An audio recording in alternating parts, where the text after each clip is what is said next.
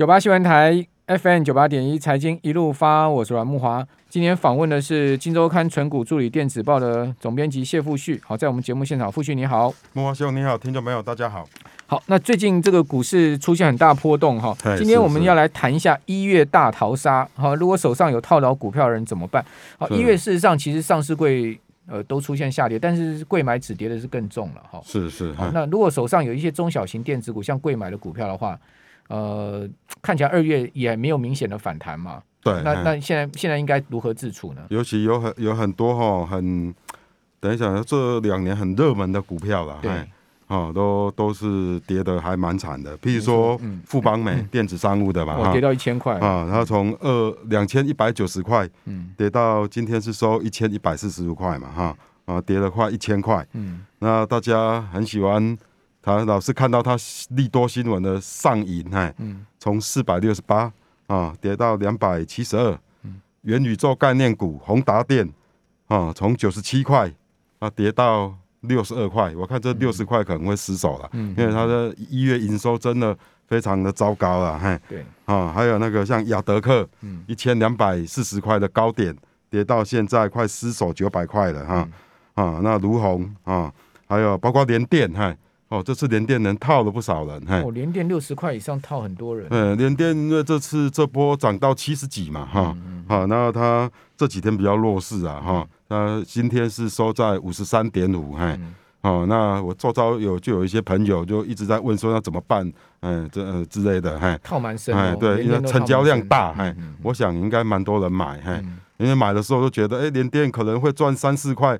好像明年可啊，今年可能会赚四块、嘿五块，那好像七十几块，好像还可以，嘿，啊就这样很多人买，嘿，啊结果是套，那前景这样怎么样，我们是很难讲了，嘿，啊，所以最近呢，就最近现在整个市场的资金的主力了哈，我看来看来是要要开始炒作一些像你刚才讲的创维啦、元泰啦，或是航空股啦，嘿。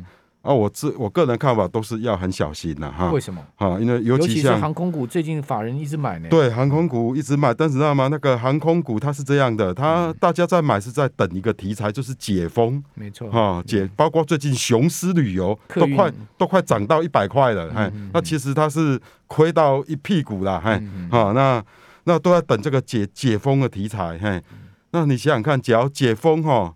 一解封，真的解封的，我是觉得就真的快要就是大跌了，嘿，嗯，因为你想想看嘛，航空现在大家都想说，哇，长龙航空今年一月份的营收一百亿耶，好像一百出头，嗯，但是它疫情前平均水准是一百三、一百四十亿啊，那你才一百亿，那要做什么？当然比去年是好很多，但是去年疫情根本没人坐飞机呀。哎，不能这样比啊！它的营收其实百分之九十五是靠空运的，是是，就大概百分之三 和百分之四是靠客运。对啊，最近是客运比较多，看起来客运的获利是比较好。但是这你要记住哦，哈，大家要记住，真的解封了，现在为什么客运生意会好？就是因为货运那个海运塞港嘛，哈，很多货运被迫要透过航空来运输，哈，空运，哈。但是只要真的恢复正常之后。哦，因为大家预期下半年也比较不会塞港了，嘿、嗯，那那个你的客、你的货运啊又会减少，对，啊，你低毛利的哈的，其实客运真的赚不到什么钱了，嘿、嗯，低那些赚不到什么钱的客运啊，即使回流了，那你公司的获利还是还是还是普普啊，就是差不多，嘿，哦，你看这个长龙航空这样这么久的公司，包括中华航空，我统计过，嘿。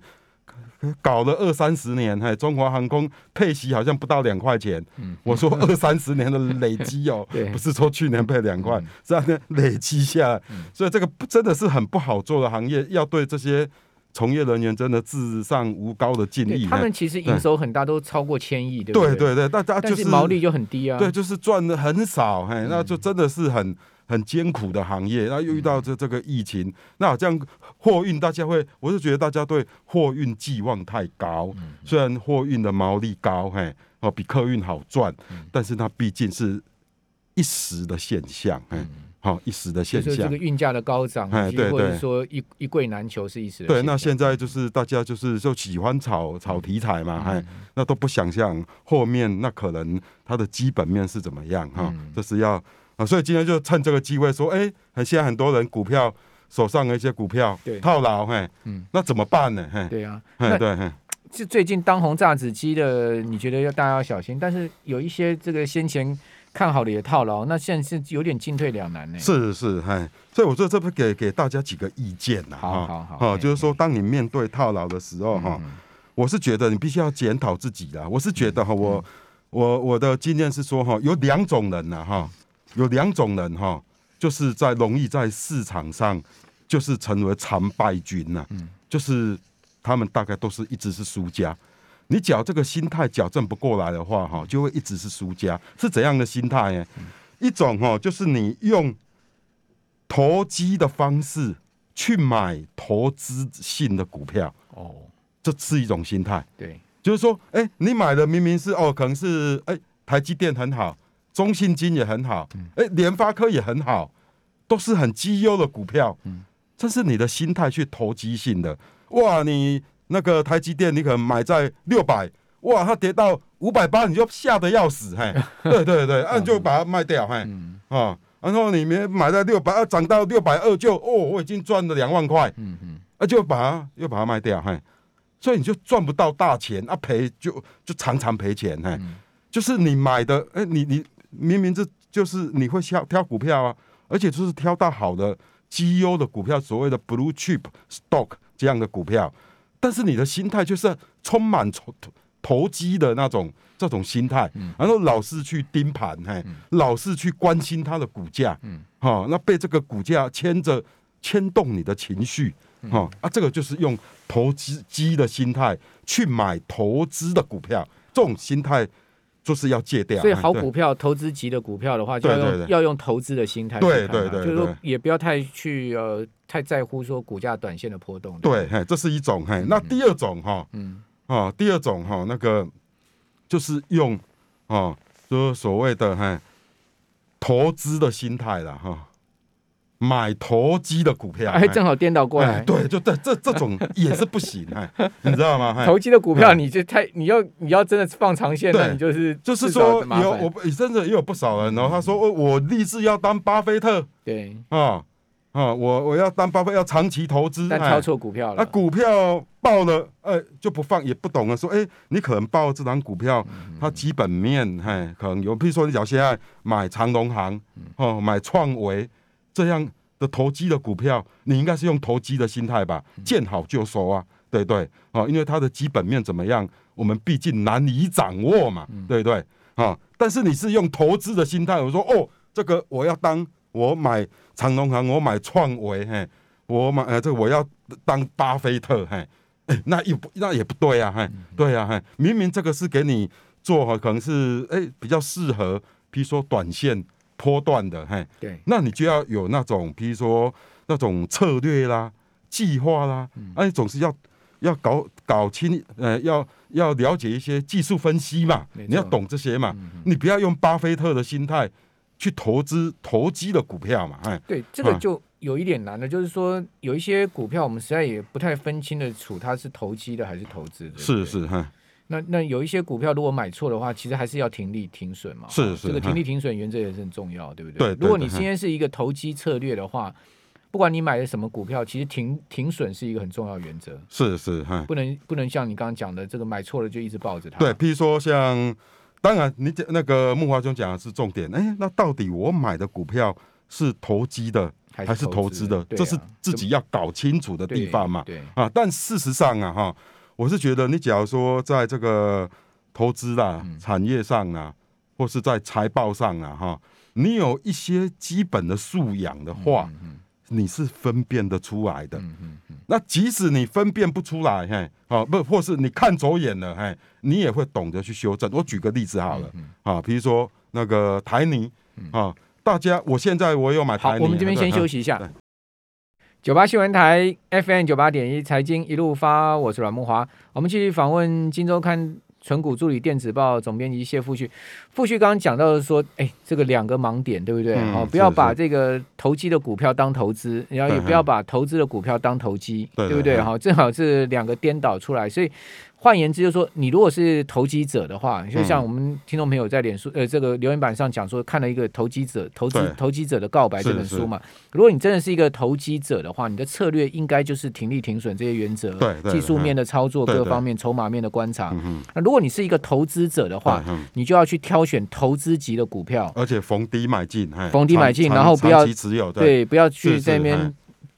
大跌就很紧张，这样子，就是就是怎么去停损干嘛？对，其实市场真正的赢家是这两种，就是他们很清楚说啊，我就是做投机的啊，我是做短线的啊，对，所以他那个危机意识很高嘛，你知道吗？所以在这次所谓的一月大逃杀，他反而真正的投机者，我是觉得受伤是是不重，可能就逃掉了。那一月大逃杀，哎，我觉得搞不好过半年，哎，真。对，最大赢家是投资者，嗯，因为他们会在大逃杀中，哎，我就趁一些低点捡一些值得投长期投资的股票嘛，没错，哎，我是觉得市场的赢家是这这两种，对，那输家就是那种嗨不利型的，嘿，嘿，就是哎，好像也投机 也投资啊，自己也搞不清楚 到底是怎么回事，哎，啊，刚才那个木华兄就讲提到一个非常棒的问题，意思说，所以现在的问问题是说，哎，那问题是到底我所大家所持有的股票是投机股还是投资股啊？哎、嗯，大家搞不清楚。对，那我是觉得这个也没有完全绝对的答案。我举个例子啦，哈、嗯，这样比比较不会这么抽象。嗯、比如说，我从去年再开始投资台泥，嗯，哈，我台泥是套牢的啦，一一零一啦，嗯，哈，我大概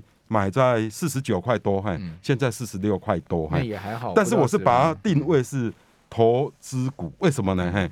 因为除了我觉得它的水泥的事业会比较稳定下来之外，因为过去大概七八年来，中国在供给侧改革嘛，本来水泥供过于求，那现在整个调整过来了啊，那，所以在水泥，哎，它的获利了哈，哎，其实相对钢铁。那些景气循环都要都要稳很多，嘿，所以我觉得，哎，水泥可以提供台泥大概稳健的获利，每年大概两块三块应该是可以啊。对。但是现在昨去年投资台泥主要是为什么？是为了一个理由，嘿，是因为台泥跨入跨入所谓的电池储能储能市场，好，要搭呃搭这波的一个一个所谓的电动车的一个大潮流，还有绿能的潮流，嘿。但是他这个东西哈，对他获利还没显现。问题是说他已经做了一个很大的投资了，哦，在小港那边盖了一个可能落成之后是台湾最大的电池工厂，哦，类似林德时代的那种中，现在中呃全球最大的电池厂就是林德时代，是没有林德时代那么大啊，哎，但是是整个那个规模哈，是应该是台湾最大的，嘿，好，好，那我这样把它设定好之后，好，他可能。工厂两年后完工，嘿，啊，那但是他只要两年后完工，只要全球遇到一个，比如说，只要真的电池供过于求，嘿，变成低论很惨的时候的低论，嘿，那那时候等于是自己看走眼了啦，嘿，那自己看走眼就要修正啊，嗯，对啊，因为虽然我看好电池，但是未必会正确啊，对，世界很复杂的啊，对。对对，会怎么变我不知道，现在或许电池供不应求。但是现在很多公司也在扩张电池的产能啊，或许两年之之后世界就变了啊，电池变成变成变成跟以前亏很多钱的低论一样，我也有预算到这样啊，嘿。但是我是觉得，哎，评估之后觉得，哎，值得去去试试看，加上它的水泥。事业也相对稳定嘛，这些转投资还 OK 哈、哦。那即使他们亏，好像也可以比较 balance，不会那么惨。啊，假真的看走眼，想说啊，股价大概顶多跌到三十块吧，哎，啊，还可以承受，还可以承受，哎，都想好了，哎，啊，所以才才去。但是想好了不代表你会正确，嗯，你可能要到需要验证嘛，哎，好，需要验证。比如说啊，等它的电池储能事业布局出来，它的营收到底有没有真的出来？哦，他所买那些欧洲的储能公司，哎的的那个贡献度有没有上来？哎，这个都需要一直去追踪观察嘛，哎，好，我是觉得，但是只要用这种心态，你就会懂得去做调整跟修正，哎，了解，对。好，所以这个就跟我昨天跟孙雄讲的，我们在讲的是一样，就是说，基本上我觉得一个成功的投资者，他一定要有一个投资的核心价值观呢。是是，哦，就刚刚富旭所讲的，那富旭的核心价值观就是说，长线布局一些好的绩优公司嘛，对不对？啊，你不能这个随波逐流，一下说哎我要做投机，一下说我要做投资，对不对？其实投机也没有不好。对，哦，如果你投机能赚钱，那我也拍拍手，对不对？对。哦，你投资赚钱，那当然大家拍拍手。对。哦，不是说投机者不能赚钱，其实投机者进出快速，节奏快速分明。如果你按按照原则操作，真的也是可以赚到钱。那也是一个赚钱的方式。没错，没错。因为每个人的个性跟呃策略不同嘛。对对。这个没有对错的问题，重重点是最终的投资结果是什么？对对。好，那傅旭，那接下来我要想请教你，如果说以现在目前现阶段的这个观察点来看哈。除了你刚刚讲像台泥这样的公司以外，你你你你还没有是一些口袋名单可以跟我们呃观众朋友来谈呢？因为我们听众朋友有人跟你按赞了，啊，说上次你来讲群光哦，就他赚到钱就给你按赞赞赞赞赞哦，那大家就想说现在还有没有一些呃最新的一些口袋名单呢？我是觉得哈，那个我倒建议说哈，因为像今年哈的价差比较难做，嗯，哦，因为这升息嘛，资金退潮嘛，哈。